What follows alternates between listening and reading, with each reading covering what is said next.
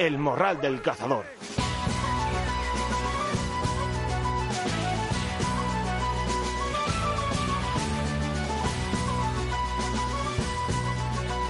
Muy buenos días, morraleros y morraleras. Seáis todos bienvenidos a este programa, a este podcast número 161 del Morral del Cazador. Primera semana de aislamiento en nuestras casas y segundo programa de estos 15 días, si no son más, sin movernos de casa. Pero desde el Morral y con la ayuda de todos vosotros vamos a intentar hacer más a menos estos días y sobre todo dar y mandar un mensaje de optimismo y de ánimo para todos los que nos escuchan que tengáis paciencia, que esto va a ser duro, pero que saldremos adelante sin ninguna duda, como siempre ha pasado en España. Porque a cabezones y luchadores nadie nos gana. Pero que por ahora tenemos que armarnos de paciencia y seguir eh, dando ejemplo quedándonos en casa. Por muchas ganas que tengamos de salir al campo, ya habrá tiempo para ello. El campo no se va a mover. Así que vamos a tener paciencia. Lo que sí estos días podemos aprovechar a pensar, a recordar, y es que Em, no sé si a vosotros ha pasado, pero a mí esta circunstancia me ha hecho pensar y me ha hecho hacer valorar lo afortunados que somos por tener todo lo que tenemos y que ahora no podemos disfrutar de ello por la situación.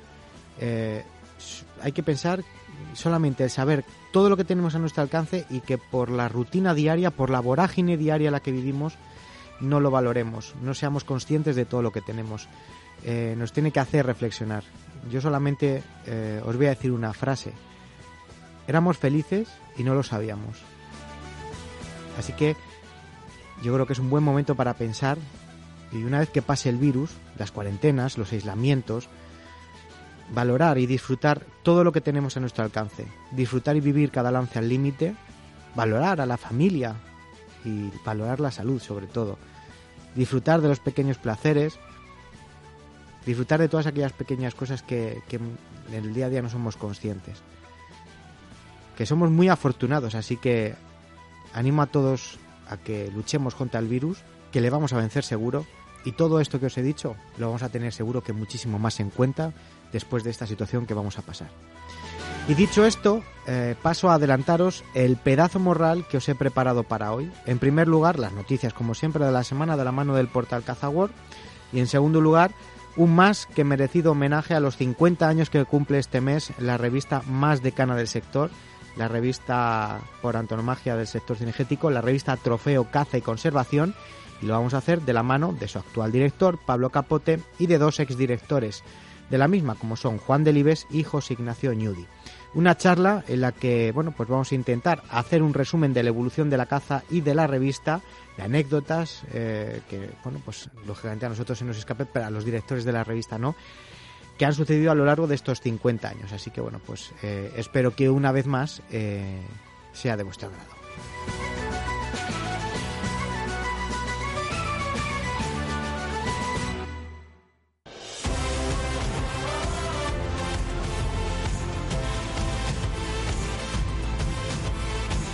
Y vamos ya con las noticias más importantes de la semana y lo hacemos como siempre de la mano del portal Cazawar, el mejor portal donde estar informado de la actualidad cinegética y donde vamos a encontrar reportajes de análisis de artículos y productos de caza y los mejores vídeos de reportajes de jornadas de caza. Estos días, por ejemplo, entre otros, pues podéis disfrutar de varios vídeos, entre ellos destaco tres. Uno, las novedades de tiro al plato que trae Soloñaki de Catlón para esta temporada, aunque ahora mismo no podamos salir pero bueno, oye, nunca está de más eh, enterarse de lo que hay para en cuanto pase este periodo de aislamiento, seguramente vamos a salir todos en masa a tirar al plato, entre otras cosas.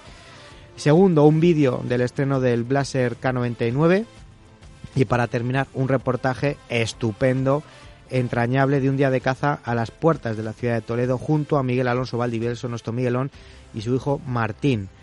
Bueno, pues eh, yo he visto el vídeo y bueno, me siento muy reflejado porque me veo a mí mismo hace 25 años cuando acompañaba a mi padre en las jornadas de caza menor.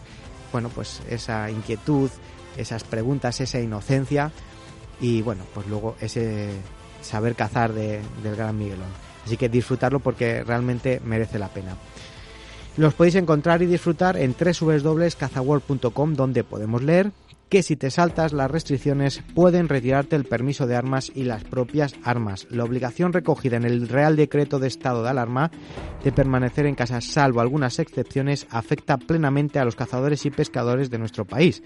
No obedecer las obligaciones que impone el estado de alarma será sancionado con arreglo a lo que disponen las leyes. Las acciones por no obedecer las restricciones oscilan entre un mínimo de 600 y 10.400 euros. Pero aquí llega lo que afecta al ejercicio de la caza. Estas sanciones llevan aparejada la retirada de armas y de licencias o permisos correspondientes a las mismas, además de la confiscación de los instrumentos con los que se haya preparado o ejecutado la infracción, es decir, la confiscación de las armas. Todo esto eh, estamos hablando en situaciones en las que te pillen cazando. Lógicamente, eh, te pasa lo mismo que si tú vas conduciendo y has bebido, das positivo en el control de alcoholemia. Si eres reincidente o tienes antecedentes, eh, lógicamente, pues eh, te puede provocar la retirada del permiso de armas. Los cazadores gallegos, solidarios con el estado de alarma. Ategal hace un llamamiento al compromiso y la solidaridad del colectivo cinegético gallego en estos momentos difíciles, imposibles de imaginar para todos, los gallegos eh, y el colectivo cinegético no puede más que manifestar su solidaridad y respeto por las medidas adoptadas y por adoptar en esta situación de alarma nacional condenado a un año de cárcel y 47.000 euros de multa por matar 152 aves protegidas. El juzgado de Sevilla ha condenado a un hombre propietario de una granja a una pena ejemplar tras localizar en su congelador 152 ejemplares de especies de aves protegidas. El estado de alarma afectará a la caza del corzo. El ministro de Transportes, José Luis Ábalos, ha admitido que el estado de alarma se alargará más de 15 días, una decisión que influirá directamente en la apertura de la caza del corzo en todas las autonomías españolas y es que por mucho que estemos deseando salir tras los duendes, todos los cazadores comprendemos que la salud y el bienestar general está por encima de la afición venatoria. En este momento los aficionados debemos atender a todas las recomendaciones y hacer un ejercicio de responsabilidad, ya que en la situación actual la caza pasa a un segundo plano. Suspenden la subasta, lógicamente, de permisos de caza en la reserva de la Culebra. La Junta ha decidido suspender por el momento la subasta para la adjudicación de permisos de caza en la Sierra Culebra prevista para el pasado sábado 14 en Villa de Ciervos, de forma preventiva por el coronavirus. Un lobo se come a la perra de un cazador durante el periodo de cuarentena. El cazador eh, que subió a, a, las redes sociales unas duras imágenes de una perra que había sido comida por el lobo coincidiendo con el periodo de confinamiento en el que nos encontramos los españoles. Cuando acudió a la perrera a revisar y a darles de comer, se encontró con este percal. Ante la declaración de estado de alarma, muchas han sido las dudas que han tenido los cazadores en referencia a sus perros de caza. Pues como por ejemplo acudir a las perreras lo mínimo posible o al veterinario solo en casos de urgencia. Son algunas de las medidas adoptadas. El sacar a los perros a la calle para atender sus principales necesidades fisiológicas está totalmente permitido siempre y cuando se realice de forma individual y sin que varios viandantes puedan aprovechar estos paseos para reunirse. Es importante mantener en este caso las distancias entre personas y animales. Además, se recomienda eliminar los residuos de nuestros canes con una solución de agua y desinfectante que debemos portar en una botella. También está permitido que los dueños puedan acudir a las perreras para acondicionar las mismas, limpiarlas, desinfectarlas y dar de comer y beber a los perros. Esta tarea se deberá hacer de la forma más espaciada posible, intentando no acudir más veces de las estrictamente necesarias y aprovechando las horas de menos tráfico.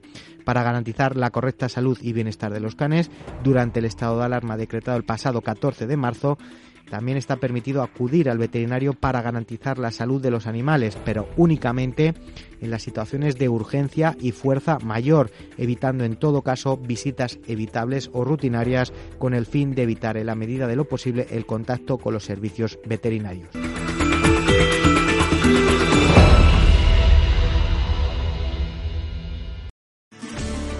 Síguenos en nuestras redes sociales para no perderte ningún podcast del Morral del Cazador.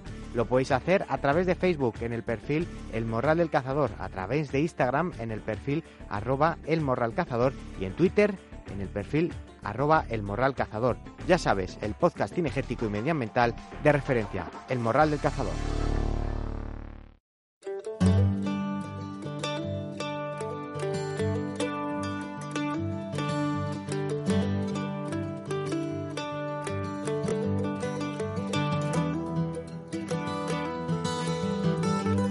El Morral del Cazador.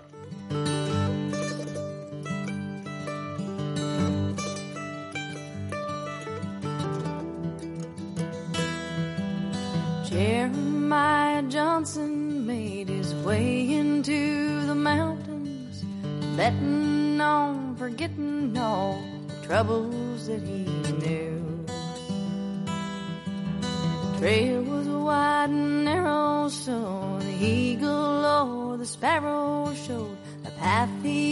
Bueno, morraleros, pues vamos ya con la tertulia de este viernes, Ecuador del mes de marzo, mes que, que ha venido y viene cargado de aniversarios y acontecimientos porque si la semana pasada celebrábamos y homenajeábamos a dos grandes amantes de la naturaleza, de la caza, de la comunicación y de la cultura, como fueron y como son Miguel Delibes y Félix Rodríguez de la Fuente, esta semana, y coincidiendo también en el mes de marzo, vamos a rendir el homenaje que se merece a la revista Trofeo, que cumple 50 años, ni más ni menos, y lo vamos a hacer de la mano de tres protagonistas indiscutibles y culpables de la existencia de la revista, como son su actual director, Pablo Capote. Muy buenas y bienvenido al Morral. Hola, ¿qué hay, Javier? Buenos días. Buenos días, y como lo son también dos exdirectores de la revista, como son Juan Delibes. Bienvenido a tu casa, Juan. ¿Cómo estás, Javier? Bien hallado. Y José Ignacio Ñudi, bienvenido al Morral a ti también. Buenos días, Javier, y buenos días, amigos. Gracias de verdad ¿eh? por estar aquí hoy a los tres. Es un placer y un orgullo poder contar con, con personas como vosotros tres, que no solo por lo que representáis a nivel de historia de la revista Trofeo, sino por lo que significáis a nivel de caza, conservación y ejemplo para el sector cinegético. Pues un placer estar en el Morral, sin duda ninguna. Bueno, antes de entrar en materia, eh, creo que es de pregunta obligatoria, dada la actual situación de estado de alarma en la que nos encontramos, eh, preguntaros cómo os encontráis lo primero y qué tal estáis llevando estos días que tenemos que estar en casa sin movernos. Bueno, empiezo yo quizá por, por los años, Por edad, Juan que cómo estamos, cómo estoy confinado como, como el 100% de, de la sociedad española y alucinado pensando todavía que estoy viviendo una situación de ciencia ficción, de, de algo que, que no te crees, te despiertas y piensas, pero es verdad, o lo he estado soñando. Cuando se desató esto, que estaba pescando en Chile en, en, en enero, a mediados de enero más o menos, yo lo llegué a pensar, se difundía tan rápido el virus que lo llegué a pensar, se lo comenté a mis amigos, digo, mm, no me extrañaría nada, vamos, que esto se extienda por todo el mundo rápido y que tengamos consecuencias terribles. Pero bueno, es una situación muy preocupante, muy alarmante. Hemos Mm. tenido la suerte, además, de que este virus parece leve, pero es que puede pasar lo mismo con un virus que sea mucho más letal. Entonces, es una llamada de atención a la humanidad que éramos muy chulitos, creyéndonos la, una especie Hmm. elegida y Superior. sin ningún Hmm. riesgo superior, sí, para nada, porque todo lo controlamos, lo dominamos, lo conocemos y lo sabemos. Y bueno, es una llamada de atención importante, sin duda. Eh, Pablo y José, ¿vosotros qué tal lo estáis llevando? Pues Bueno, sigo, sigo yo, Newby, por, por edad también. Vale, Pues- vale, maestro. a mí, a mí la verdad es que me ha cambiado un poco la vida, porque yo trabajo en casa normalmente, o sea que sigo aquí haciendo lo mismo que hacía prácticamente. Las cervezas de por la tarde es lo que se ha fastidiado, pero vamos, poco más. Bueno, pues esa te la puedes tomar en casa igual. Sí, también, también. Y de hecho lo hará. Sí. No te seguro, seguro. Además, ahora por WhatsApp y eso te mandan hasta incluso sonidos ambiente de bares pues, para que te lo pongas mientras te estás... Lo malo es que no tengo WhatsApp, por lo demás. no Es verdad, eso es cierto, eso es cierto, eso es cierto. que es de la vieja usanza, sí señor, sí señor. José, ¿tú qué tal por Huelva? Bueno, yo soy un privilegiado porque yo vivo en Mazagón, un municipio de Huelva, y desde mi casa a campo otra vez en, tre- en 30 kilómetros me planto en Doñana. Bueno, entonces sí, O sea, privilegiado en un lugar privilegiado y tengo el campo, a, abrir la puerta de casa y tengo el campo. Acuérdate Pero de llevarte al perro. No puedes salir. Está prohibido. Ya, tú eso lo- me dice, todo lo que sea salir de casa, aquí, como hay tan poca gente que me lo pueda decir y a mis hijos y a mi mujer no le hago caso, pues suelo abrir la puerta de, de la casa y pasear un poco por los entre los pinos. Ahora hay que tener cuidado porque está la presionaria en activa. Sí, sí, sí. Bueno, pero Y cuanto menos salga, mejor, ¿eh? Y esto es peor que el coronavirus, ¿eh? Las profesionales, Como hombre, te toque una, una presionaria, por lo menos rascarte te rascas más. Sí, no, para, para los perros es muy peligroso, ¿eh? Es, eh, es- llega, puede llegar a ser hasta mortal. Lo que estaba yo pensando el otro día, que con esta situación que se está dando, el campo va a estar súper tranquilo durante un tiempo bastante largo, ¿eh?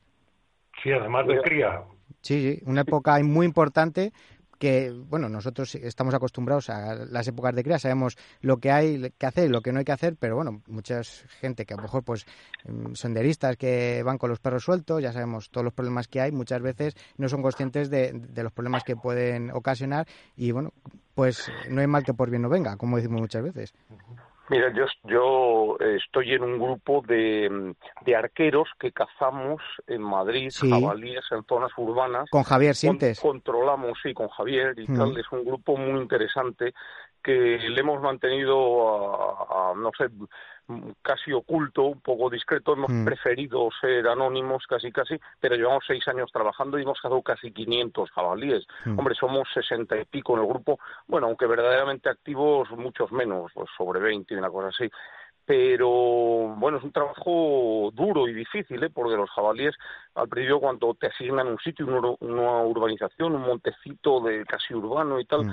eh, puedes cazar los dos primeros, pero no os imagináis cómo aprenden los jabalíes. Eh, o sea, son listos los jabalíes urbanos, pues yo siempre digo que es la diferencia que hay entre un perro callejero, que es listísimo, Sí. y un perro que está en una perrera, está en una jaula todo el día, que es mucho menos listo, ¿no? Pues los urbanos son muy listos. La Entonces, picardía. Sí, sí, sin duda, aprenden porque todos los días eh, se encuentran con perros, con gente, con y, y saben, pero son casi como como personas de listo. Entonces ahora mismo llevábamos, eh, estábamos en un monte cerca de la Universidad Autónoma de Madrid Mm. y habían aprendido los jabalíes, bueno, bueno, estaban imposibles, eh, imposibles, o sea, era, era casi imposible ya tirar a ninguno y estamos convencidos que ahora con estas medidas estarán a mediodía tomando el aperitivo casi, casi en el centro del seguro, ¿eh? o sea, Sí, sí. seguro también aprenden que está tranquilo el tema Mm. y seguro que van a salir como nunca en la vida, vamos. Sí, sí, sí, sí. Bueno, marzo de 1970, primera publicación de la revista Trofeo. ¿Os acordáis de la primera portada? Sí, sí, claro. Una trucha, quizá. Una trucha, exactamente. Eh, eh, Pepe Medina era, fue el primer director, ¿no? Sí. José Medina Gómez, sí señor, Pepe Medina. El maestro, el maestro Medina. Sí. Pero yo creo que solo lo conoció Juan, ¿no? No sé si tú, No, Pablo, yo, sí, sí, al principio iba por la redacción bastante. Ah, vale, Sí. vale. Sí, sí. Yo he contado en... Sí, Pa- Pablo, bueno, hay que decir que de los tres, el que más, mm, con mucha diferencia, años hasta en trofeo y el que si hubiera que hacer una estatua solo una habría que hacérsela a Pablo. Porque Pablo lleva tre- treinta y pico años en trofeo, o sea, una barbaridad. Fíjate, me está impresionando hasta- ahora que dices que conociste al maestro Medina, el primer Claro, director, claro, que yo creí sí, que era sí. el único yo que le había conocido, fíjate. No, no, no, no. Acuérdate que venía por la redacción al principio, pues casi todas las semanas pasaba por allí. Sí, sí, sí, pero me impresiona que tú te acuerdes. Yo, yo es que a poco de entrar, pero debió ser a muy poco de entrar. Eh, conocí a Pablo, sabía que era un tío listo y con muchísima sensibilidad, entonces le ofrecí el Sí. puesto de diseñador de la revista y tal. Y bueno, pero claro, debió ser nada más entrar Bueno, es yo. que, es y que todavía, bueno, nos conocimos antes de que entraras, incluso. Sí, sí, sí. y, y no me impresiona que conocieras a Pepe Medina. Bueno, yo he escrito, me ha pedido Pablo ahora con motivo del 50 aniversario un artículo de mi experiencia Mm. y, y como el pobre Pepe Medina era el único director que ha tenido la revista que no podía escribir porque murió, Mm. eh, contaba un poco cómo era Pepe y tal, y contaba una anécdota que a mí me parecía muy graciosa, y era que eh, yo le conocí a Pepe Medina porque nos invitó a mi padre, mi padre siempre cazaba con su cuadrilla, entonces le invitó a mi padre a cazar perdices en la finca de José María Blanc, que era la mejor de España Sí. en Ciudad Real, Mm. Guedea, pues en los años, no sé... 70 eh, serían. Sí, finales de los 70, por ahí, una cosa así. Mm. Entonces venía Pepe Medina de cazador y tal. Entonces eh, iba muy vestidito de cazador y tal y cual. Era un señor mayor, encantador, cultísimo, cultísimo. A mí me cayó muy bien, muy bien, muy bien, muy bien y me ha caído siempre muy bien, muy respetuoso, ¿no? Un tío pues muy inteligente. Y pero cuando había que salir a dar la mano por la mañana, mira, es que me ha entrado el lumbago y se me ha olvidado las pastillas en la casa, y dando la mano vosotros que, que voy un poco más tarde y tal. Terminamos la mano y, y José María Blanc nos solía poner un vinito después de cada mano, cosa que a mi padre le desquiciaba, porque mi padre como castellano recio lo que le gustaba es tirarse cinco horas o andando o seis y no que le interrumpieran, ¿no? Sí, Entonces, que se quedaba frío. Sí, sí, sí, nos interrumpía, pero además voluntariamente, pues también para que no le diéramos demasiada cera a las perdices, porque claro, ya sabéis que cuando las vas cansando llega un momento mm. eh, que en un instante haces el botín y tal. Entonces nos paraba y tal, y llegaba Pepe y tal. Bueno, venga, y ya después de media hora de tomarnos un vinito y tal, vamos a dar aquel cerro de allí y tal, y de repente Pepe, anda, me cago en la mar, pero si es que me he dejado la escopeta, no sé, siempre tenía alguna excusa para no dar la mano, siempre, hasta que llegamos a la conclusión que es que el pobre Pepe no había que hacer en su vida, su vida y estaba haciendo ese paripé como la función más mérito todavía. pero mucho más, mucho más mérito, o sea, un meritazo tremendo. A mí me parece un tío entrañable y encantador. Mm. Sí. Decías tú, Juan, que Pablo lleva 30 años en la revista Trofeo, quizás los últimos... Este, hasta este mes, ¿eh? Sí, sí, hasta este mes. Eh, no, no, te quiero decir que, que este eh, voy a dejar este mes la dirección de Trofeo. No sé si, ah, pues, lo pues, sabías. Bueno, pues no, yo no tenía ni idea. No, pues... es que es mucho trabajo, mucho estrés pocos medios y, y aprovechando el 50 aniversario, que yo creo que es una fecha bastante redonda, tengo ahí unos cuantos trabajos aparcados que quería seguir y, y bueno, en principio lo, lo voy a dejar. Sí, sí, Bueno, pues a ver. Eso, eh, Javier, sí que no es por nada, pero pero es una, una auténtica bomba que va a dar el programa El Morral. Sí, ¿eh? No, y, para mí muy triste porque, muy triste, ¿no? Y además yo sinceramente creo que no hay nadie le conozco mucho a Pablo, mucho, mucho, mucho, conozco mucho el, no sé, el mundo de la caza y de la pesca y creo que no hay nadie ahora mismo en España, nadie, absolutamente nadie, que pueda hacer una buena revista de caza Pablo, Pablo, Pablo, Juan, tú lo sabes bien y, y todo el caserío del trofeo lo conoce bien, mm. que Pablo representaba el último el último hálito de, de, lo que ha sido Trofeo siempre. Sí, la línea, la línea editorial que ha tenido siempre Trofeo, la habían marcado vosotros dos y la ha seguido Pablo. Sí, y hoy en día... Además, hmm. si nos llevas ahora, Ignacio, a mí a dirigirla, pues estamos muy por detrás de Pablo, porque Pablo mm, es ilustrador, es diseñador... Eh, el hombre orquesta. Es, no, no, el John Balance. Es John Ballan, el hombre orquesta. Sí, sí. Sí, sí. No, no, además. todo, absolutamente todo. y muy bien todo, ¿sabes? Es muy, muy bien. O sea, si Ignacio y yo volviéramos a la revista, necesitaríamos rodearnos pues de, dos o tres especialistas por lo menos que hagan esas cosas que es capaz de hacer Pablo el solo. y además que, a, la, fuerza obligan. Y tiene mucho mérito porque lo ha conseguido mantener a flote en la peor época para el, para, para las revistas, para, ah, para el papel, porque... Hombre, ese, es el gran problema, porque vosotros habéis vivido otra época, pero es que ahora es, es bastante difícil, ¿eh? Bregar ahí con con todo lo que te viene encima y tú solo además, o sea, mm. imaginaros, ¿no?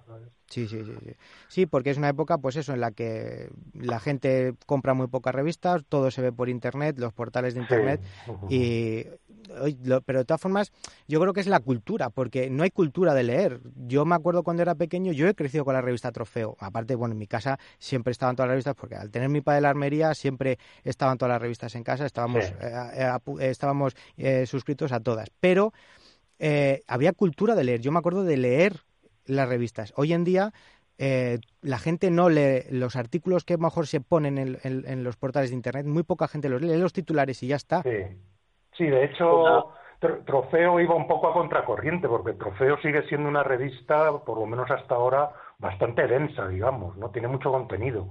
Y eso no, no, está, no, está, no es, claro, no está, no está acorde con los tiempos, porque ahora sí, se tiende a hacer, pues eso, más estampas y menos textos, ¿sabes?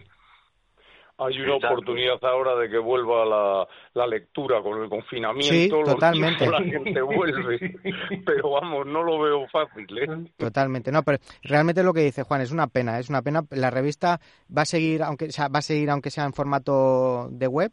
No, no, no. Sí, la revista sigue. La revista. Ah, la revista sigue. Van a eh, hacer un, un, consejo de redacción que proponían eh, ser miembro, pero vamos, que es que ya te digo, por ahora prefiero retomar asuntos que tenía aparcados desde hace mucho tiempo, que no he tenido tiempo de hacer, y, y- y no, lo, no voy, no voy a, a- a entrar en el consejo de redacción, pero se va a hacer un consejo de redacción y van a, a seguir publicando la revista. Hombre, no igual que hasta Mm. ahora, porque es imposible, Imposible.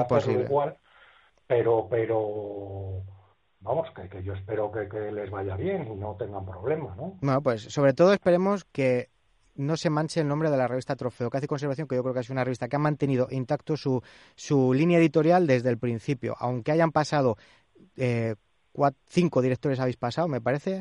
Sí, es verdad, lo comentábamos en el especial, eso, que, que ha cambiado de directores, ha cambiado de editoriales, ha cambiado de muchas cosas, pero lo que es la línea editorial casi desde un principio, desde un principio, yo creo que más o menos ha sido siempre la misma. ¿no? Sí, sí, no. Trofeo, trofeo Caza y Conservación. Eso es.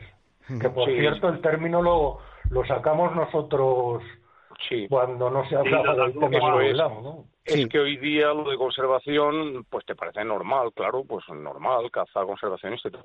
Pero cuando lo acuñamos nosotros, no, pe- no pegaba ni con cola y la gente, "¿Pero qué es eso de conservación? O sea, ¿qué- ¿a qué os referís? Y tal, o sea, Ecologistas, no que sois unos ecologistas. Sí, sí, les parecía una No, cosa- de hecho, de hecho yo recuerdo en la época de la de la dirección de Juan que el sector le acusaba muchas veces de de estar más con los ecologistas que con los Claro. cazadores. Sí, pero es que Sí, realmente el sí, cazador es el primer interesado, el primer Hombre, ecologista, claro lo decimos sí, siempre. claro Muchas veces Sí. nos encasillan en otro y no, es que no, no, no es así, no es así, no es así. Sí, decía yo ahora en el, en el especial eso, que, que, que lo de ecologista o purista, que nunca nos había parecido un insulto, ¿no? Claro, claro, no, no, yo, yo es verdad lo que se dice muchas veces con doble rasero los cazadores, somos los primeros ecologistas, yo lo soy de verdad, o sea, yo Claro. primero me considero un ecologista, un, un amante del campo, un tío que me encanta salir al campo, disfrutar de él, eh, mm, contribuir a que se conserve bien y luego además en esa línea se puede ser cazador respetuoso perfectamente y pescador, que es lo que me considero yo, pero ante todo soy ecologista, no, no, y defiendo la naturaleza y me parto la cara, no, y milito en algún grupo ecologista, por ejemplo, bueno, en el, esto se puede extrapolar a la pesca también. Yo estoy metido en el AEMS, que es un grupo muy discutido de pescadores conservacionistas que recibió en, en el año 98 el Premio Nacional de Medio Ambiente y que son los típicos el AEMS que denuncian a las empresas por contaminar y demás. Son ecologistas activos, ¿no? Pero es que yo creo que, que hay, mu- hay muchos cazadores que son ecologistas activos y deberíamos ser todos en, Sí, en lo que pasa es línea, que la caza tiene peor, prensa que la, que la pesca, ¿no? O sea, se- de cara a la, opinión, a la opinión pública es más fácil entender que un pescador sea ecologista que un cazador lo sea, ¿no? Que, que no tendría por qué, pero bueno, es así. Sí, es posible. Dentro de la de la caza es más difícil probablemente encontrar. Sí, y no sé, yo también creo que hay un sector duro de la caza que últimamente además es el que más pita, el que más voz tiene, no, que, que, que le ha dado pues por considerar a, además que no distinguen entre animalistas, ecologistas que no tienen nada Sí. que ver una cosa con otra, les mete a todos en el mismo saco y son el enemigo de la caza, con lo cual no estoy para nada de acuerdo, vamos. Yo creo que además la pesca, porque los peces están muy alejados zoológicamente de, Hmm.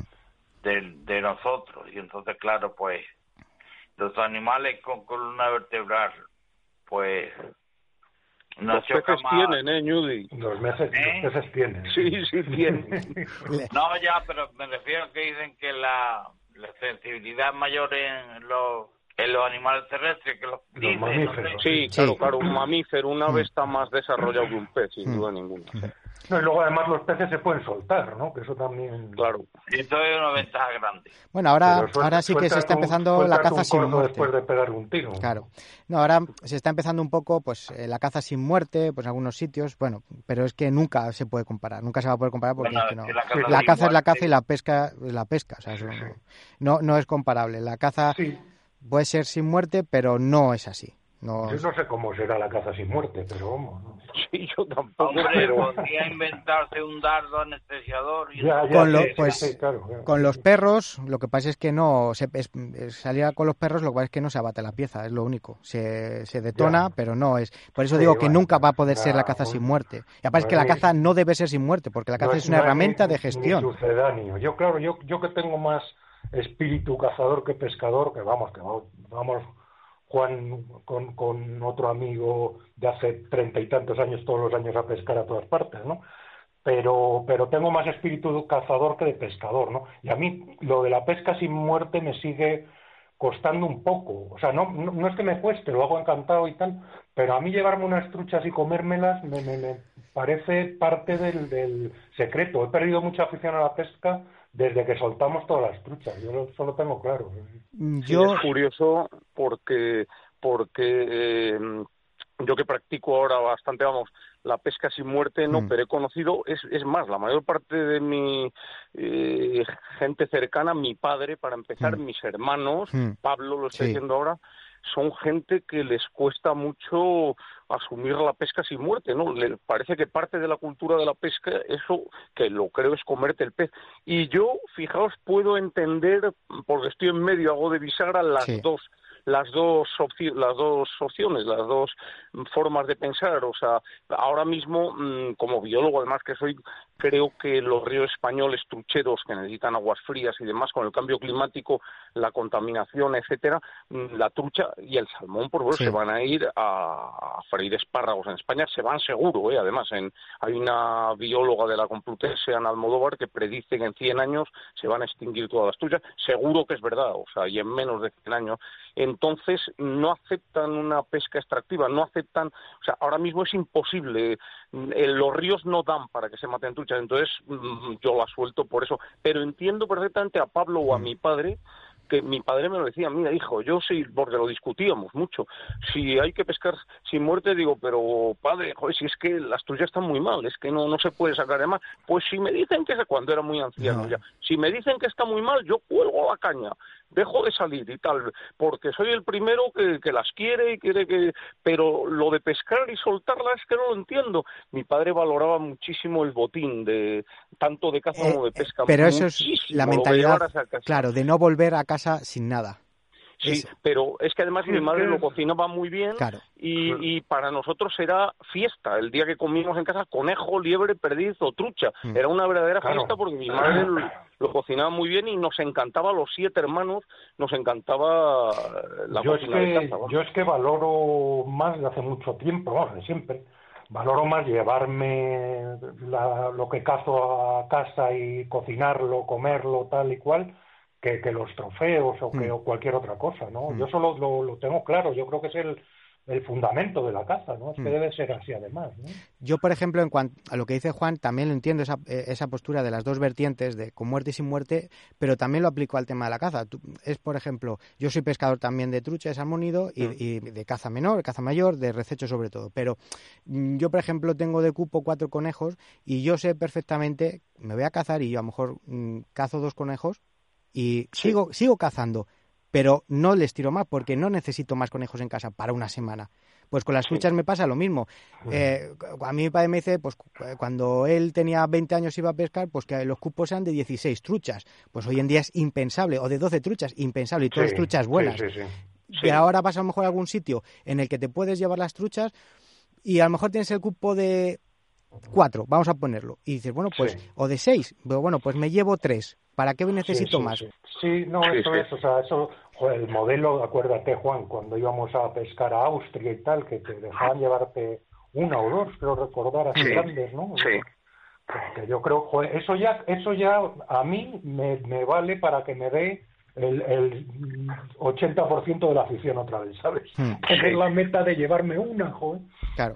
Sí, sí. Pero es como me pasa a mí De a lo todas mejor. formas, es muy fácil hacer pesca sin muerte cuando se cogen carpa o barcos, Sí, por ejemplo. eso sí, claro. Mm. Sin embargo, tú vas a pescar al mar y coges una lubina, una dorada y a ver con qué narices la suelta. Yo me recuerdo una anécdota ¿te Hombre, acuerdas, claro, Juan? pero es que es normal. Tienes claro. mucha razón, ¿eh? Pero Hombre, ojo que hay ¿te mucha gente, cuando hay mucha gente que la suelta. ¿eh? Sí, hay mucha gente que la suelta, sí. A mí, a mí, yo todavía no he llegado a tanto. Como pesco un poco en el ¿te mar. acuerdas, Juan? ¿Te Oh. acuerdas, Juan, la anécdota cuando organizó Trofeo Pesca, el campeonato en Doñana de pesca en Sí. mar?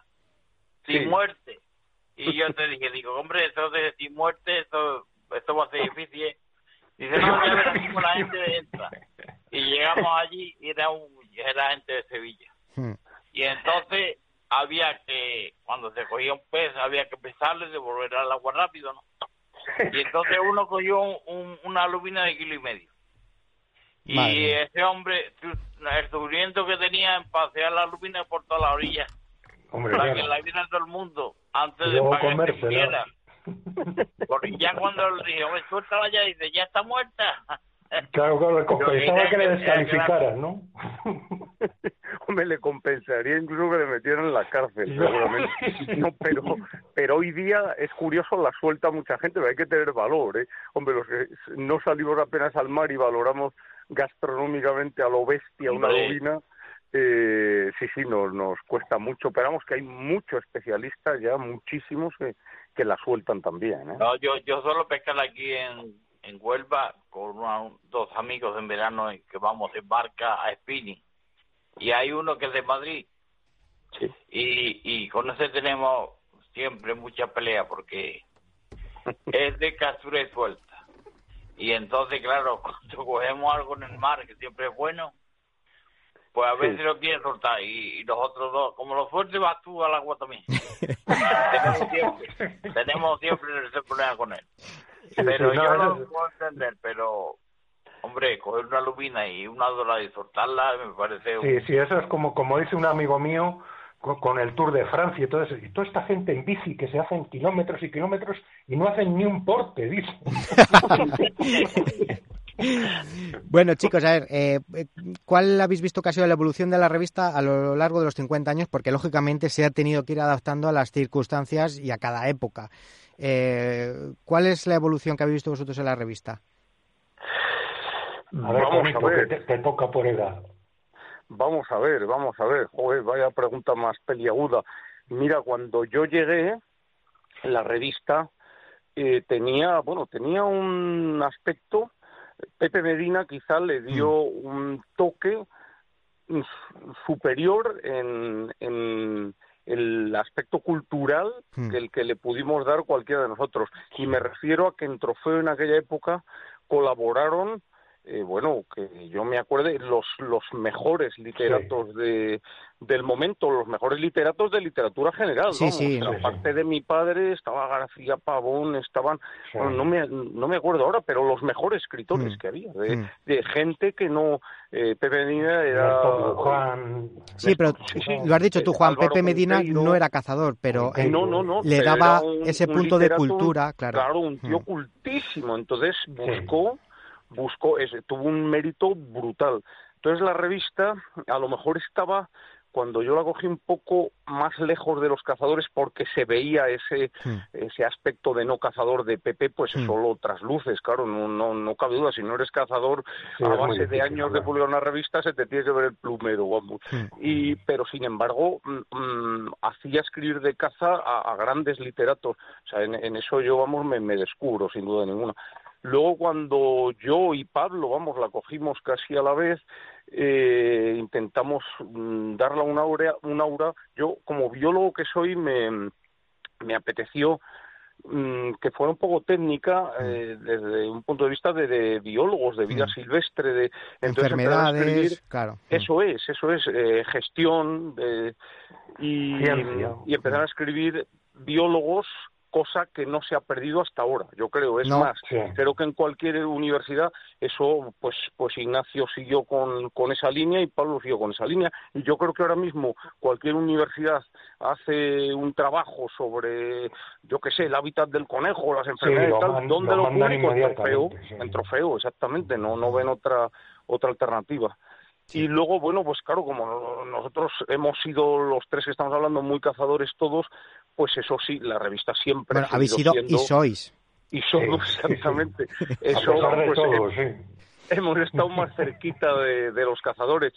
Yo creo que con el tiempo, ya en época de Ignacio y demás, la, mm, claro, había más competencia, se afinaba más. Hmm. Yo viví una época, ojo, no quiero mm, eh, con esto que sirva como de eh, para poner mal a mis compañeros directores de otras revistas, pero pero quizá lo tenía más fácil, había menos medios, las revistas tenían menos nivel en todos los sentidos, eh, de incluso de, pues de páginas, tenían menos páginas, era Sí. digamos un poco más fácil y yo sí que he visto ya sin ser director como Ignacio y Pablo han tenido que hacer revistas mucho más completas, Mm. más más gordas, más más estudiadas, más trabajadas. Bueno, en tu época estaba caza y pesca.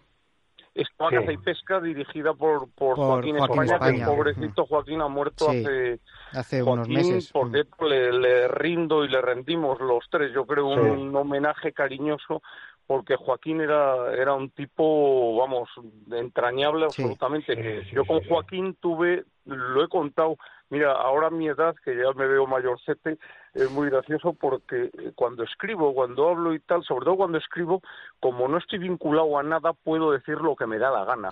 Eso, la, la ventaja de los viejos es que podemos ya opinar lo que queramos, aunque sea duro y tal. No, entonces contaba, he contado un poco mi relación con caza y pesca. Cuando mm, yo me metí en trofeo, caza y pesca, digamos que era la líder y tal. Entonces sentó regular, como que llegara un mocoso biólogo aquí encima, pero ¿qué es esto y tal? Sentó mal y hubo, me acuerdo, un editorial del padre de Joaquín España en caza y pesca dándome a mí una caña que no veas, ¿no? Entonces yo tenía todas las papeletas para haberme llevado fatal con él. Y sin embargo Joaquín, que era un tío inteligente y, y- y Sí. buen profesional y demás, pues nos hicimos muy amigos y buena persona hasta el último día. Nos fuimos muy, muy, muy amigos. Pero bueno, mm, como decía antes, yo sí que he notado que a, a Ignacio y a Pablo les ha tocado afinar mucho más en la revista, hacer una revista mucho más completa, mucho más estudiada, mucho más grande, o sea, una- muchas más páginas y tal, porque la competencia iba, tenían cada vez más competencia, cada vez más le, le apretaban más a trofeo y ha tenido que, que mejorar. No, y también, Bueno, José también Ignacio a Juan- mí y a, y a- Juan Francisco. Hmm. no nos olvidemos Sí. de Juan Francisco, que, Sí, sí. que también le ha tocado vivir una época difícil. Juan Francisco está haciendo la revista con 200 páginas. Mucho Es que tiempo, tienen una revista mensual de 200 páginas tiene Claro, tela, ¿eh? tiene Claro, tela, claro, tiene tela. Son muchos contenidos, muchos, muchos. Mucho, mucho. No, y además que, que en la época mía o de Pablo, por ejemplo, la de Juan también, pero menos. Ya el cazador medio tenía amplios conocimientos de todo. Sí, Era también, más- también. Entonces tenía que tener más cuidado a la hora de tratar los temas porque ya el tío sabía. Sí, Y sí, entonces, eh, además, coincidió que empezaron muchos los avances técnicos en tema de armas, tema de... Sí, que los contenidos que eran más técnicos, que sab-. Hmm. contenidos más técnicos, más de gestión, de legislación, de pues cosas que antes no existían y que se van incluyendo en el mundo de la caza. Claro, claro. Es que la, lo de la frase de hombre libre en campo libre que decía Miguel de Hmm. Eso ya no existía. Ya era todo, Sí, ya era más- todo necesitaba Más gestión, complicado, sí. Hmm. Ya Sí, era sí. complicado. Sí, sí. Claro, claro, y, y, y, bueno, pues los complementos, los accesorios de caza iban siendo, había que hablar de ellos, Claro. eran efectivamente revistas mucho más técnicas. Yo me acuerdo en mi época que yo ya empecé, ojo, ya empecé a, a quitarlo la batallita, o sea, el artículo La batallita de siempre, la- el tío de contaba, bueno, eso siempre ha gustado y sigue gustando, una, pero no puedes escribir no un artículo- una revista solo de batallitas, ¿no? De, Claro, claro, en- claro. Entonces, en ese aspecto, pues la revista ha ido siendo cada vez más y más y más técnica. Mata a un jabalí con una escopeta a 200 metros, Sí, sí. Sí, no, no. por ejemplo. Una, una noticia de, de los primeros años, Sí, típica, sí, pues eso. Y mm, luego yo creo que también un cambio eh, en, cuanto a la evolución de la caza durante estos 50 años que, que ha durado la revista, que ya me, me da cosa decir que ha durado la revista porque, bueno, pues eh, ya nos has dicho Pablo, que, que lo dejas, pero bueno, aunque no, siga... no, la, la revista Sí, pero revista no va para, para muchos no va a ser lo mismo, ya te lo digo. Pero bueno, a lo que iba, la evolución de la caza Yo durante tengo estos mis 50 dudas, desde luego. y yo. Durante estos 50 años, eh, la evolución yo creo que, que ha tenido la caza ha sido la mayor, sobre todo ha sido el declive de la caza menor y el auge de la caza mayor y como consecuencia el nacimiento de trofeo caza mayor, ¿no? Sí, bueno, la- sí, la verdad es que sobre todo que, que la caza se ha hecho más comercial y se ha hecho más artificial, ¿no? Eso es lo, yo creo que el gran cambio en estos años. Sí, Trofeo Caza Mayor sí estuvo una temporada, pero vamos, que, que era un poco por lo que hicimos con la caza y la pesca, ¿no? Hmm. Separar una revista de caza y otra de pesca, pues en, más adelante pues lo que se hizo fue sacar fuera un poco la caza ma- mayor, ¿no? Hmm. Vamos, fue un- una especie de experimento eh, temporal, ¿no? Y comercial, y Y comercial. comercial, eso es, sí, sí.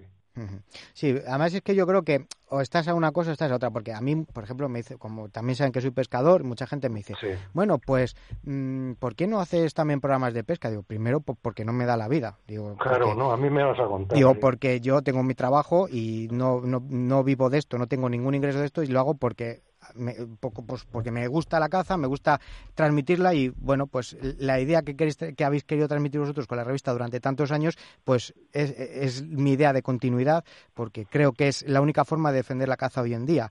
Y la pesca, si quiero hacer la pesca, tendría que dedicar otro programa a la pesca. No puedes hacer un programa de caza y de pesca, porque en una No, hora, en una hora, por ejemplo, pues Sí. hablar de las dos cosas al final de contenidos todo- se, se te queda Sobre corto. todo si, si quieres hacer las cosas bien, ¿no? Claro. Porque hacerlo lo puedes hacer, pero hacerlo bien es lo más difícil, ¿no? Eh, cuesta mucho. Que por cierto, eh, joder, no, me, no me gustaría olvidarme de dos personas que han sido también eh, la, la base de trofeo en este tiempo, además de, de Juan Francisco también, que ya lo he mencionado, que son Paco León y, Hombre. y, y Luis de Diego. ¿no? Luis de Diego, Sí, claro. Sí, sí, Son sí. parte de, de, de, estos 50 años casi, casi, ¿no? Por lo Sí, menos han no, no, dejado y- y, un legado. bueno, más gente también. Más que- gente también. que- Es que, la- los- Mariano Aguayo, etcétera. Vamos Sí, a ver, Mariano Aguayo yo no, también, no quiero claro. empezar a decir porque si Sí, porque te te vas a olvidar de, de muchos, de sí, sí, sí. muchísimos, ¿no? Sí, pero sobre todo Paco León yo creo que fue Paco León por tiempo, ¿no? Paco León, sí. Sí, con sus artículos y bueno, los personajes y bueno, todo, toda aquella Sí, época. hmm. No fue nunca director, pero pero como si lo fuera, ¿no? Sí, Ujú. de hecho, a mí me llamó, no me llamó Pepe Medina, me parece que me llamó el propio Paco León Paco, sí. a través de Pepe, o sea, iban Claro. los dos Mm. compinchados, pero claro, yo conocía, a Pepe no le conocía prácticamente, bueno, de la cacería aquella, y al que sí conocía era a Paco León. Claro, porque Paco en aquella época suplía un poco la, la falta de experiencia en caza de Pepe, ¿no? Claro, claro, claro. eh, Pepe Medina se asesoró mucho, tuvo cuidado de tener a Paco muy a mano y Paco, Paco trabajaba como un negro, o sea, yo creo que hacía media Sí, revista y claro, tenía, Paco- tenía como cuatro o cinco seudónimos, ¿no? Sí, sí, sí, sí, sí, sí, sí, sí. Era- eh, No, después conocía como muchísima yo. gente, caía muy bien a todo el mundo, conocía muchísima gente, cazaba mucho, era un tío muy completo. era la línea de trofeo. Sí, Sí. Era la línea de Sí. trofeo. Así que, Sí, sí, tenían un club de cazadores, Sí. Paco, Eh, que se llamaba Alción. Sí, mm. que era, pues yo creo que el primer germen que hubo de cazadores conservacionistas. que O sea, venían de la, venían de la SEO todos. De Claro, fueron los fundadores de la SEO. Eran súper súper aficionados a, a los Ornitólogos. ornitólogos todos, sí, exactamente. Y e- eran muy burros, luego yo podría, muy burros cazando. ¿eh? Aranzadi, O sea, os, podría contar algunas hazañas, entre comillas, de caza que, que hoy día, claro, es que no puedes mirar No, hay que, hay que lo que ha pasado hace décadas o siglos Eso con es, los ojos de hoy no puede. Por Por, e- claro. cierto, a un inciso, acabo de terminar un libro, ojo, es que es impresionante, de el último del Círculo de Bibliofilia de Natoria, el que estoy, que es una joya como todos, y narra las expediciones de tres nobles españoles, un conde, un duque y un marqués, al Ártico, en un barco al oso polar y Madre. focas. Entonces van montados en un barquito, rompiendo el hielo muchas veces y tal, entonces cada vez que ven un oso polar le tiran a, le, le espantan para que se tire al agua la mayor parte de las veces y cuando van nadando un perrillo se ponen a su lado y le, le pegan un balazo en la cabeza y, y así matan pues 30 osos polares eh, o 20 y pico en Claro. cada viaje entonces ahora mismo se te abren las carnes leyendo eso solo, Claro. ¿no? Y viendo la foto del oso volado y dices, "Joder, eso es la evolución". bestiada más". Sí. Pero entonces eran héroes, eran eran probablemente el único barco que había ido al Ártico, a, a Spitsbergen, a las tierras de Francisco José, por ahí arriba, porque tenía cierto riesgo, se te puede cerrar el mar y te puedes quedar ahí un par de años o lo que sea. Entonces se les veía como héroes entonces y tal. Y, y no, vamos, es que leyéndolo solo a veces digo, joy, ¿cómo habrán tenido? Me parece fenomenal que lo hayan que lo hayan editado porque eso es histórico, es historia, Claro. entonces no puedes juzgar con los ojos de hoy lo que ha pasado hace un siglo, ¿no? No ni puedes, la caza pero- ni en nada, claro. ni en nada, exactamente, ni en nada, pero pero te parece una barbaridad. formas, la casa hoy día está desprovista de, de esa aventura que tenía antes, que le daba, a mí me daba mucha emoción eso. Bueno, Ñudi, tú es que no has venido... era tú es- una aventura, ahora tú no, es que no- tú es que no has venido a la Cabrera últimamente. está- lo único que nos queda es salir con tu perro a perderse por lugares como la cabrera y ahí sí, ahí toca caza natural. Pero que, que hoy día la caza está ya desprovista de esa leyenda, de esa aventura que tenía antaño. Esos, Sí, primeros, sí, sí. esos primeros cazadores que, que, que llegaban a lugares vírgenes, que Ah, cazaban un claro. poco lo que veían, eso, esa, esa aventura ya, ya no existe. Eso hemos tenido la suerte de, de, de poder vivir un poco eso todavía nosotros. Claro, claro, claro. Yo sin duda en Sedano, el Jo, pueblo de. Burgos donde No, ya, me pues. desteté, cuando eh, eh, ese era un pueblo, la naturaleza entonces no estaba domesticada, las montañas, en, tú ibas a un pueblo y la montaña le daba miedo a la gente, o sea, es que le daba miedo de verdad, entonces que un tío joven se aventurara solo a la montaña, a lo mejor para robarle un jabalí, ese tío era un héroe, un héroe auténtico. Entonces hoy día es lo contrario, las montañas están domesticadas y el pobre jabalí es un animalito acosado por, por el bárbaro hombre, no sé. acuérdate, a mí- acuérdate los primeros viajes a Argentina, por el Pilcomayo y por ahí. sí, Claro. sí, sí, pues vaya cacerías, madre. No, pero pues eh, bueno. y aquí en España se puede hacer, se puede hacer, se- igual que pasaba con la caza a la codorniz, eh, vosotros lo sabéis, y yo veo a mi padre porque mi padre es de vuestra quinta y yo me acuerdo cuando tenía Un carcamal. con, con todo el cariño. sí, pero, pero escucha, pero pero de pero pero quinta de la de Ñudio o de la de Juan. Porque no de la de Juan, de la de Juan, de la de Claro, Juan. por eso es que hay diferencia. Pero la cosa es Judy tiene 35. entonces entonces es más joven que yo. No, no, yo tengo ya 51. Pues fíjate. Pero hombre, por Dios. Pero estés muy también Juan, Lo importante es que estés bien, eso eso es lo más importante. Eh, Eso es lo más importante. Y, y que las ganas de salir a eh, campo no, se os ha yo, quitado. a- yo a mis hijos les digo, digo, yo voy a vivir 135 años y, y, y se me toma a coña, digo, sí, sí, vosotros reíros, pero... Ya verás. Pero cuando se entierre- quiero reír tanto. Cuando se entierre no reiréis, ¿no?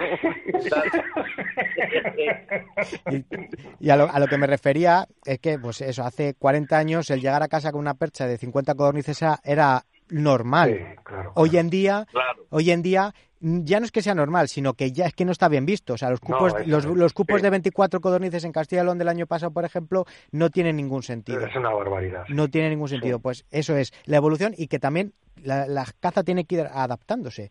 Y Sí, vosotros sí. habéis hablado antes de ciencia y es que la ciencia y la caza tienen que ir de la mano, siempre, porque sí. para demostrar las cosas se necesita la ciencia, datos. Sin eso estamos perdidos. Está Sí. claro. La casa tiene que ir detrás de la ciencia, detrás. Eso. Yo La voy a que manda hacer es la, la ciencia.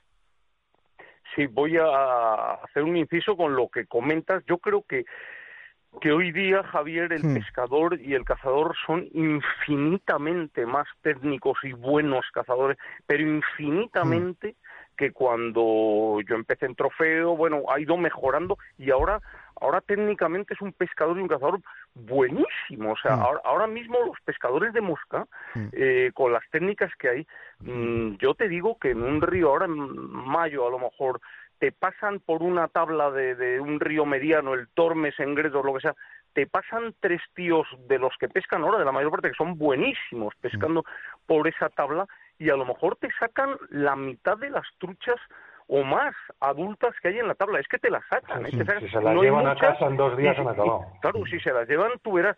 Yo, por ejemplo, en la codorniz me, mm, me ha venido esto a la cabeza al hablar tú de la codorniz. Mm. En la codorniz se me ha quitado la moral. Yo he cazado toda la vida codorniz con mi padre hasta que lo dejé. Hace Le encantaba a tu siete, padre ocho... Sí, sí, sí. Yo creo que era de las cazas que más le gustaba, fíjate. Mira, él siempre ha sido perdicero y tal, pero la codorniz le volvía loco Mm. Sí. Mm. y no podía prescindir de ella, además. Y, y yo recuerdo, si quizás los ratos más entrañables con mi padre, amaneceres de noche, subiendo, teníamos coches malos y por caminos muy malos, ¡pum! dando con las piedras en el cárter, acojonados, vamos, lo recuerdo con mi padre, pero pero emocionados porque pensamos que, que, que iban a estar allí tal y cual. Bueno, el caso es que mm, en la codorniz he intentado, después de morir mi padre, seguir cazando y me he desmoralizado por lo siguiente, en los al principio había mucha gente en los cotos, ya cada vez que me metía en un coto de codorniz le hacía prometerme al al que me lo alquilaba, pero ¿cuántos socios hay? Le decía, no, solo ocho, te lo prometo que eso, de verdad que solo hay ocho. Bueno, pues yo pensaba con ocho,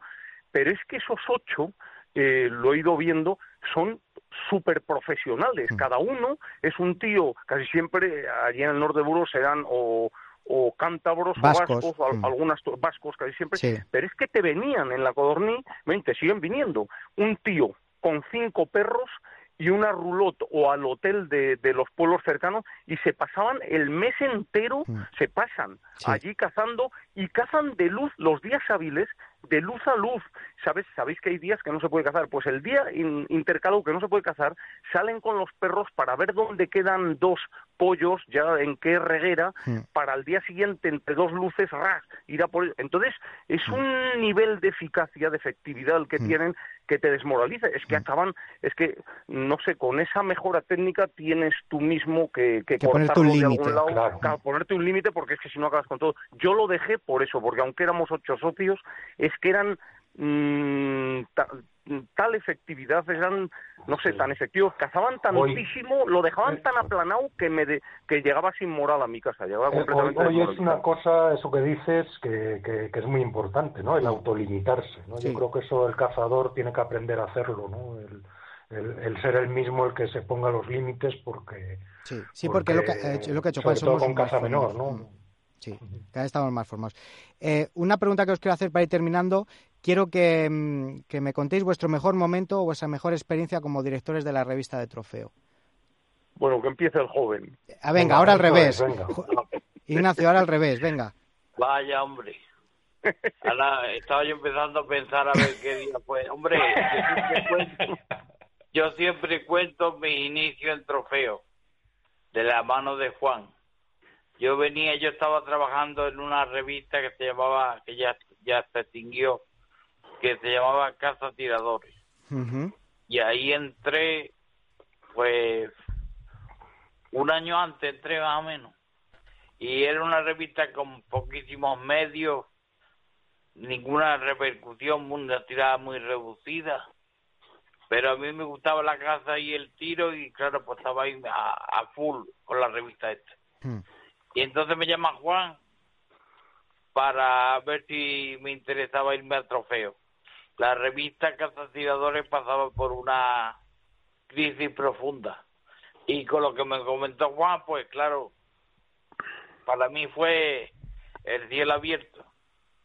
Y acabar en trofeo, pues para mí era un poco mi objetivo desde, desde chico, ¿no? Siempre me gustaba la casa y trofeo para mí era la referencia y que me llamara el director de trofeo para ofrecerme el puesto de redactor jefe para mí fue pues lo máximo no y de y cuando entré y conocí a Juan conocí a Pablo todos cazadores pues me sentí muy muy integrado en el equipo y ahí y, muy contento la verdad que este fue para mí el momento más álgido de mi historia periodística cinética Bueno, pues yo, yo estoy un poco con Yugi también. Yo, más que el tiempo que he estado de director, yo creo que a lo mejor por el tema de trabajo, responsabilidad y todo esto, yo creo que he disfrutado más pues al principio, ¿no? Cuando además la revista tenía más medios, mm, viajábamos, hacíamos un poco eh, mucho artículo propio, ¿no? Que- viajes, de salir a cazar. De, eh, eh, yo creo que, que, en esa época es cuando más he disfrutado, sí, sí, sí. Cuando la revista Pablo era más rentable. También, Cuando también. la claro, revista claro. de ser rentable vienen todas las penas. Sí, sí, sí, sí, Claro. también eso es, sí, sí, sí. Claro. Es que, bueno, ha tocado Ignacio un punto importante. Yo, mm, fijaos, no sabría deciros. Fue una etapa de mi vida como de 11 años, maravillosa toda ella, maravillosa, que empezó siendo un caramelo envenenado. O sea, es que lo que dicen mis compañeros, Javier, tiene toda razón. Eh, tú piensas, ¡ay, qué maravilla! ¡Qué chollo lo de dirigir una revista y tal! No, no, es un chollo relativo, porque tienes que dirigir una revista de caza pero tiene que ir bien, tiene que ganar dinero. O sea, cualquier negocio, aunque sea el más bonito del mundo, como pierdas pelas, pues es un marrón. Entonces, en aquella época, todas las revistas, todas perdían dinero salvo trofeo. O sea, es que fue así. Entonces, mm, trabajar perdiendo dinero es horrible. Yo no, vamos, no sé, no. eh, yo he tenido la suerte, tanto en trofeo como en el canal Caza y Pesca, que, que, que, que- han ganado dinero bastante, además las dos. Entonces, mm, quizá la época mejor de mi vida en trofeo fue la transformación. El primer año, bueno, yo, yo supe pronto que, que el ABC, que era el dueño de la revista, mm, me había fichado a mí, pero con idea de que, a ver, sin invertir una sola peseta, si en un año cambiaba la trayectoria negativa de la revista, pues la mantenían y si no cambiaba, la cerraban. Con lo cual, para mí, eh, joder, era, era un marrón, era un riesgo. Eso no me lo habían dicho, me enteré más tarde. Entonces, ver poco a poco cómo iba con gente joven como, como Pablo, como Jorge Bernat, co- como Ignacio luego y tal, cómo iba transformándose iba siendo rentable, iba yendo bien, iba gustando a la gente. Toda esa evolución fue preciosa, preciosa, preciosa. Y en conjunto fueron 11 años maravillosos, sin duda ninguna. No, no puedo elegir ningún momento concreto, vamos. En, en conjunto los 11 años y sobre todo el cambio de tendencia, de cómo iba hacia abajo y empezó a ir hacia arriba, eso fue lo mejor. Eh, y luego, además, la revista Trofeo, el nacimiento que coincidió con la ley de 1970, Sí, sí, sí. que mucha gente no se acuerda, pero es que además fue un año, pues, Y con la, y con la creación de Doñana. también, también, cierto, porque ha sido el aniversario este año, ha sido, Sí, sí, ha sido el el, año el pasado, 50 sí, aniversario hace poco, que además eh, no invitaron a los cazadores, al sector cinegético, a nadie de la Sí, Federación, a nadie de la Federación Andaluz. Pero bueno. Bueno, Juan, eh, Ñudi y Pablo, muchísimas gracias eh, por, por esta agradable, entrañable charla. Esperemos eh, poder celebrar otros 50 años de la revista, sea en el formato que sea, pero sobre todo, bueno, pues después de la noticia que nos ha dado Pablo, que la revista con más solera del panorama cinegético y con más rigor y con más criterio siga con la misma línea editorial. Y bueno, pues eh, hace tiempo se pasó a, llamar Trofeo Caza y Conservación. Bueno, pues que siga existiendo e ilustrándonos a todos. Y a vosotros, bueno, gracias pero por dos cosas. La primera, por ser culpables directos del éxito de la revista, por mantenerla durante 50 años y segundo, por como os he dicho al principio, por seguir dando ejemplo como cazadores, porque aunque vosotros no lo creáis, eh, sois ejemplo para, para, para mucha gente para que le practica la caza y que no practica la caza y gente joven que la poca que estamos dentro del relevo generacional es muy importante que haya personas com- mm, como vosotros que nos sirvan de ejemplo. Así que bueno, pues muchísimas gracias por haber querido compartir con el Morre este ratito de tertulia. Muchas gracias. Muchas gracias. Muchas gracias, había un honor, ¿eh? Un abrazo muy grande para los tres y oye, si os ha gustado el formato, repetimos cuando queráis. Cuando quieras. Un poquito más tarde. ahora- Ah, bueno, vale, un poquito más tarde, Yo, si quieres, ahora confinados lo hacemos todos los días. todos los días. También es verdad, también es verdad. Pues, a ver, es verdad eh, que el estar confinados mm, eh, permite tener mucho más tiempo para estas cosas. Porque, bueno, pues cuando hablé con Juan, ¿te acuerdas? Porque, bueno, Pablo me dijo, bueno, yo tengo menos problemas. El que a lo mejor te puede tener más problemas es Juan, que siempre está con viajes para arriba y para abajo. Que parece que en vez de jubilarse, en vez de jubilarse ha hecho todo lo contrario. Porque con la fundación de su padre, con los, todos los líos de caza, de pesca, Cierto, cierto, no paro. No paro, Oye, no Javier, paro. hazle una entrevista a Juan el día 39 del confinamiento. Estará de los nervios. ay, ay, Dios mío. Bueno, lo bueno es que nos lo tomamos con humor, eso es lo importante. Sobre Pues todo, sí. sin perderle el respeto a, a la situación en la que estamos, pero sobre todo sin perder el humor, que yo creo que es algo que nos, Que no nos caracteriza a los españoles. Bueno, que mucho ánimo con la situación, que os cuidéis y que espero volver a hablar con vosotros pronto. Un abrazo. Cuando quieras. Un abrazo. Quiera, un abrazo. El morral del cazador. Bueno, morraleros, pues hasta aquí hemos llegado hoy. Eh, estupenda charla haciendo un repaso a la caza y a la revista más decana y solera del sector. Y estoy seguro que si la revista no hubiera tenido a directores como los que han estado aquí hoy en el Morral, con esa forma de ver y vivir la caza, eh, no hubiera llegado hasta donde lo ha hecho. Grandes cazadores y grandes personas. Y poco más, que espero que haya sido de vuestro agrado, que os cuidéis, que tengáis mucho cuidado y seguid haciendo caso al aislamiento, al quedarse en casa y que nos escuchamos dentro de siete días o quizás antes, porque con esto del tener que estar en casa metido, lo mismo organizamos otro morral especial para haceros más amena la estancia en casa. Hasta entonces, ya sabéis que la caza bien entendida no es muerte, sino vida. ¡Viva la caza!